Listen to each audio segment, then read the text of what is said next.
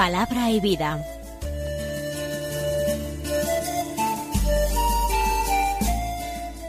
Con el Padre Manuel Horta, desde Sevilla.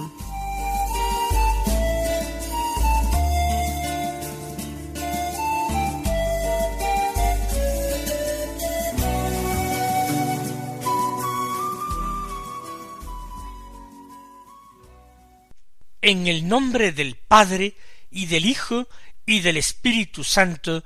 Amén. Alabados sean Jesús y María. Muy buenos días, queridos amigos, oyentes de Radio María y seguidores del programa Palabra y Vida. Hoy es el viernes de la quinta semana de Cuaresma. Tradicionalmente, este viernes ha sido llamado el viernes de dolores, el viernes que precede a la Semana Santa. El viernes de dolores nosotros también recordamos a la Santísima Virgen María en su misterio de dolorosa al pie de la cruz con el corazón traspasado. Este viernes es 8 de abril. Todavía quedan propiamente hasta el miércoles santo unos días del tiempo litúrgico de Cuaresma. Pero este final de la Cuaresma tiene que encontrar en nosotros ya un fruto de la vivencia de las semanas consagradas a atravesar este desierto cuaresmal, este desierto penitencial.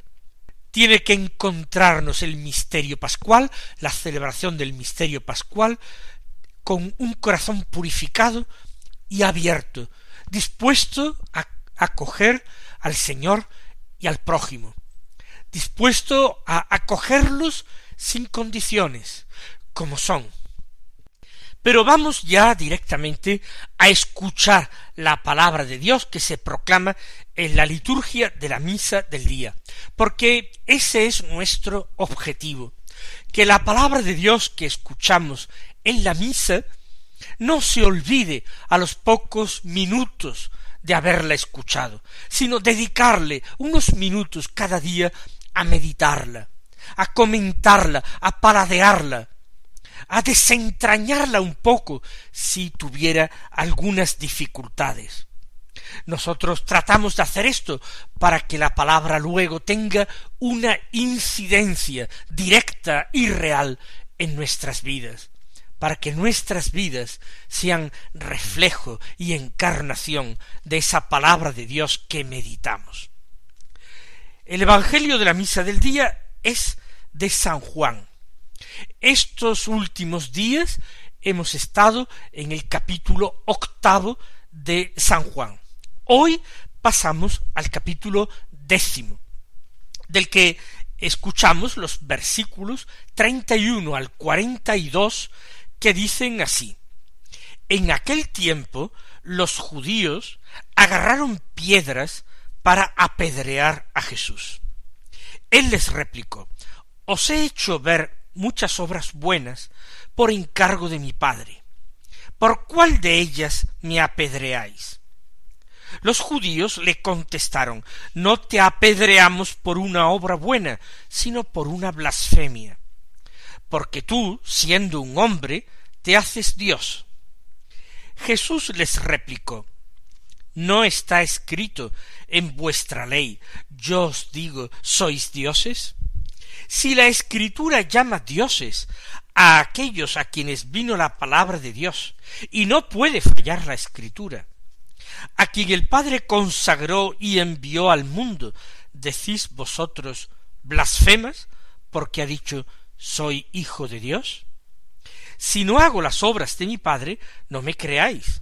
Pero si las hago, aunque no me creáis a mí, creed a las obras, para que comprendáis y sepáis que el Padre está en mí y yo en el Padre.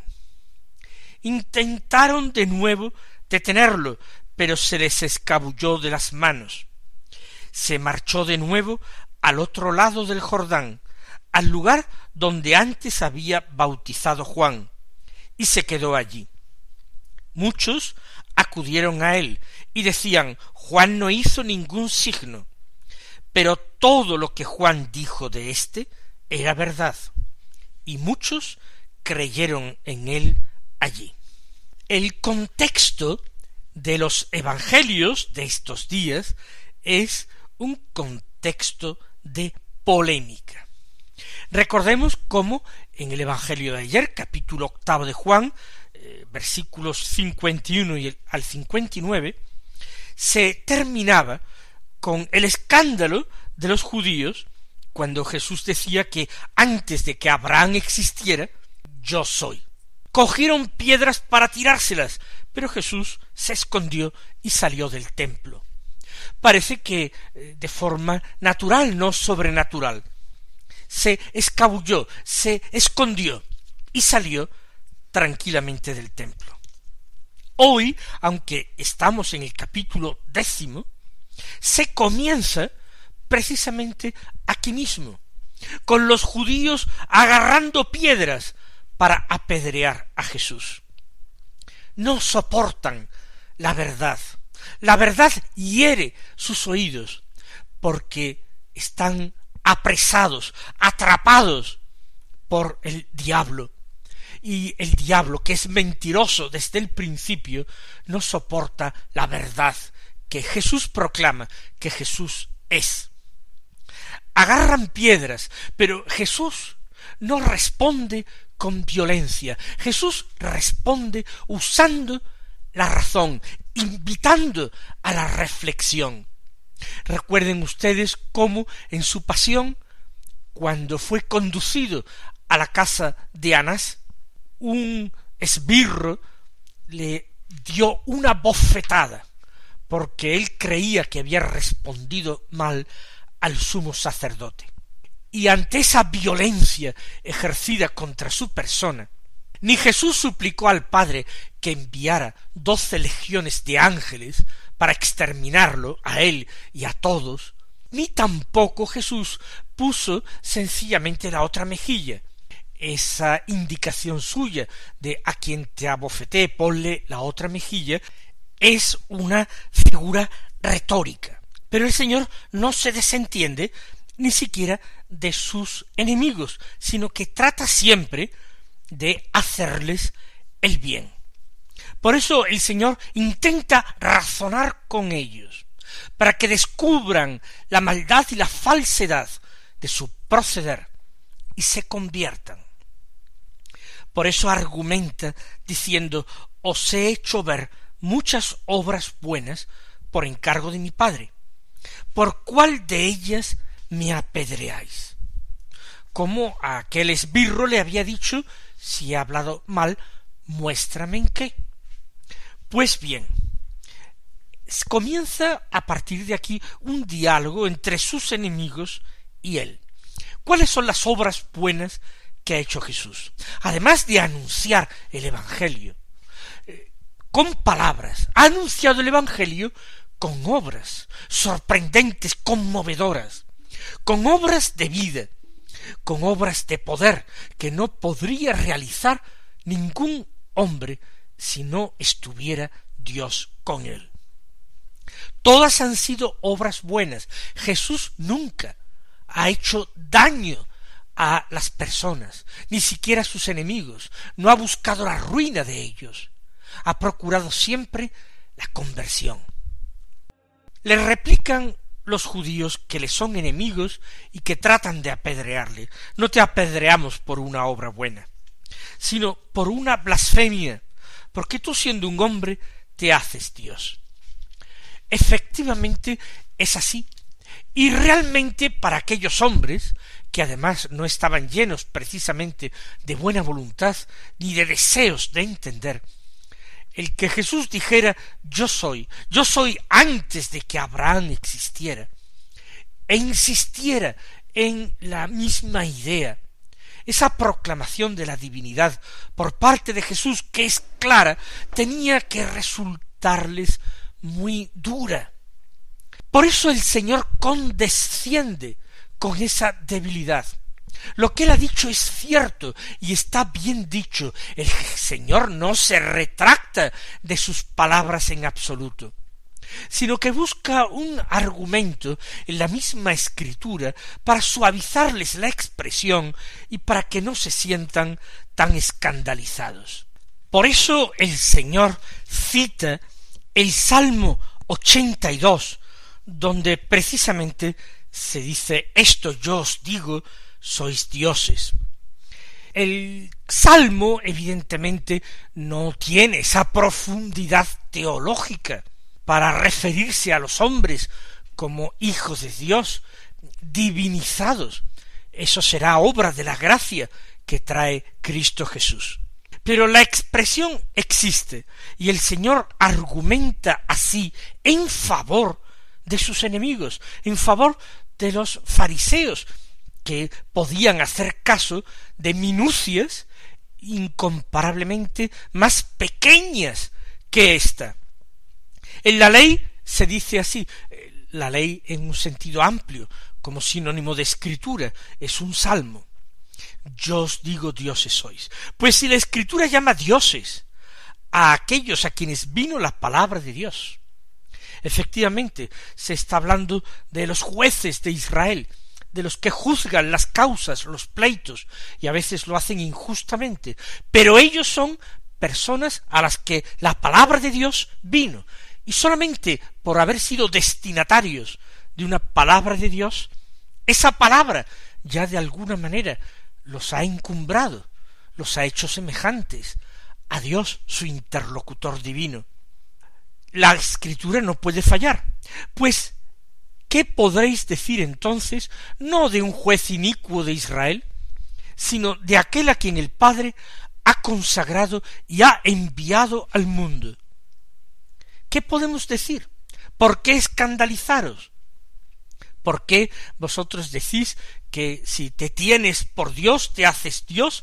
Esto es una blasfemia. Si incluso la palabra de Dios utiliza esas expresiones para referirse a hombres y a hombres malvados a un hombre santo, como es el mismo Señor, enviado por Dios. Por tanto, Jesús no claudica de su enseñanza. Al revés, la reafirma, diciendo de sí mismo que es alguien enviado por el Padre al mundo y consagrado por el Padre. Pero sin embargo, no entréis todavía, si queréis, en debatir si es Dios o no es Dios. Los hechos posteriores mostrarán hasta qué punto Jesús es el Hijo único del Padre. Pero Jesús dice, vosotros decís, porque yo utilizo esta expresión, blasfemas, porque yo eh, haya dicho soy hijo de Dios. Y ahora continúa el Señor razonando. Si no hago las obras de mi Padre, no me creáis. Pero si las hago, aunque no me creáis a mí, creed a las obras. Es un argumento que el Señor ha empleado en capítulos precedentes del Evangelio. ¿Se acuerdan cuando hablaba de el testimonio que daban de él? Había dado testimonio de él Juan Bautista. Había dado testimonio de él las obras que realizaba daba testimonio de él el mismo Padre cuya voz resonó en alguna ocasión para dar testimonio del Hijo. Pues bien, vuelve al argumento de las obras. Son las obras del Padre que Jesús realiza. Aunque no me creáis a mí, a quien estimáis que soy sólo un hombre, al menos creed las obras que realiza, el testimonio que dan las obras de Dios. Creed a las obras. ¿Para qué? Para que comprendáis y sepáis que el Padre está en mí y yo en el Padre. ¿Y por qué es importante que reconozcan esto, comprendan esto, lo sepan y lo crean? Es importante para que se salven, porque realmente quien reconoce que Jesús es el enviado de Dios, es el Hijo único del Padre, que Jesús está en el Padre, y que el Padre está en Jesús y lo comprendan y lo confiesen, esos se salvarán. Y Jesús busca la salvación de sus enemigos. Por eso argumento así. Por eso aguanta firme, valerosamente, cuando ellos están agarrando piedras para tirárselas, porque quiere su salvación. hasta qué punto una y otra vez la palabra de Dios en la vida de Jesús nos está mostrando esta verdad profunda y consoladora, que Dios no quiere la muerte del pecador, sino que se convierta y viva. Es exactamente lo que está haciendo Jesús, tratando de evitar la muerte eterna de aquellos hombres, procurando su conversión, llevarlos a través de la razón, a través del uso de la escritura que ellos estudian y citan y se jactan de conocer, tratar de llevarlos a la verdad poco a poco y por tanto a la salvación y por tanto a la liberación del enemigo que los tiene esclavizado, porque como él había dicho poco antes, la verdad os hará libres.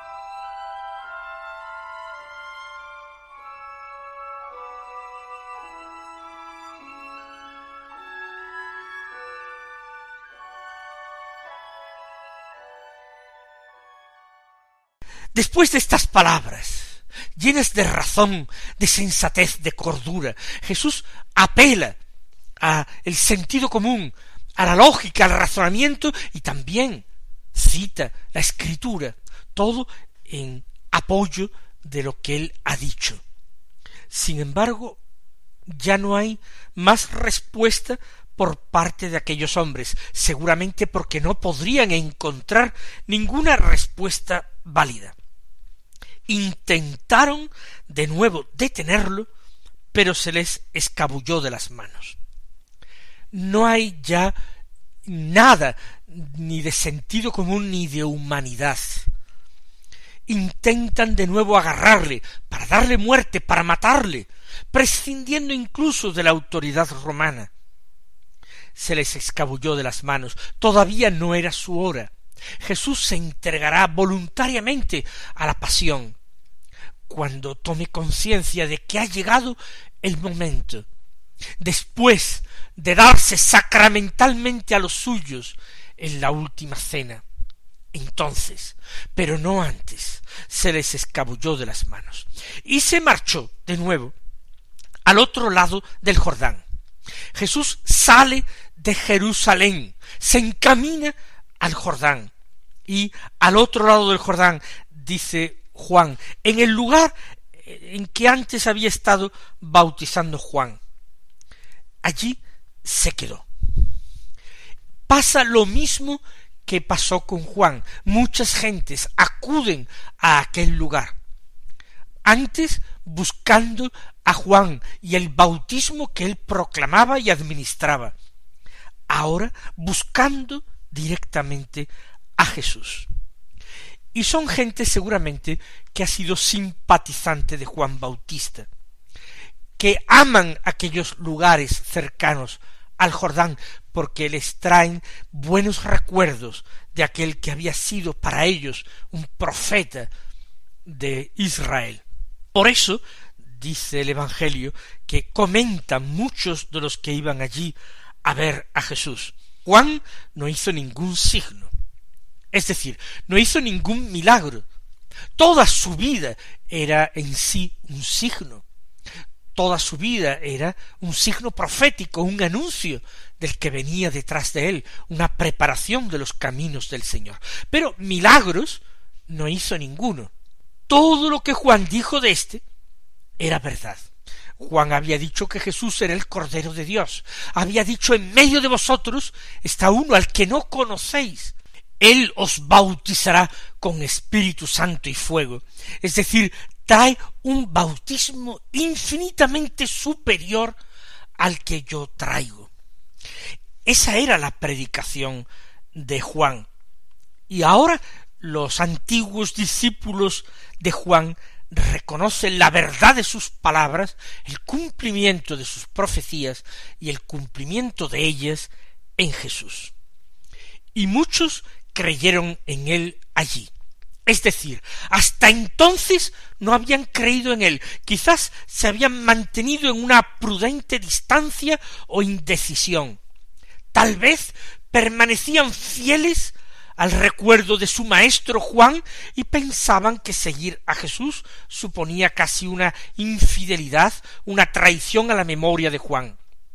Pero cuando el Señor se retira a aquel mismo lugar, a aquel marco amado y recordado por ellos, entonces entienden, comprenden que todo lo que decía Juan era verdad, todo lo que decía de él era verdad. Y nosotros vamos también a pedirle al Señor que use con nosotros de misericordia, que Él condescienda con nuestras debilidades, que a través de aquellas cosas que se presenten en nuestra vida, acontecimientos, personas, Él vaya moviendo nuestro corazón y conduciéndonos a la conversión, que el Señor nos vaya liberando interiormente de todas nuestras servidumbres y pecados, porque nosotros nos vemos tan débiles que no tenemos fuerzas para salvarnos a nosotros mismos. Le pedimos al Señor que incluso el recuerdo de algunos marcos espaciotemporales que nos han movido en otros momentos a la devoción, al amor de Dios, a un aumento de fe o de esperanza o de caridad, que esos marcos recordados y queridos de nuestra propia experiencia espiritual también nos ayuden en esa obra siempre inacabada de la conversión mis queridos hermanos, que en esta tarea os ayude la gracia de Dios, que Él os bendiga y hasta mañana si Dios quiere.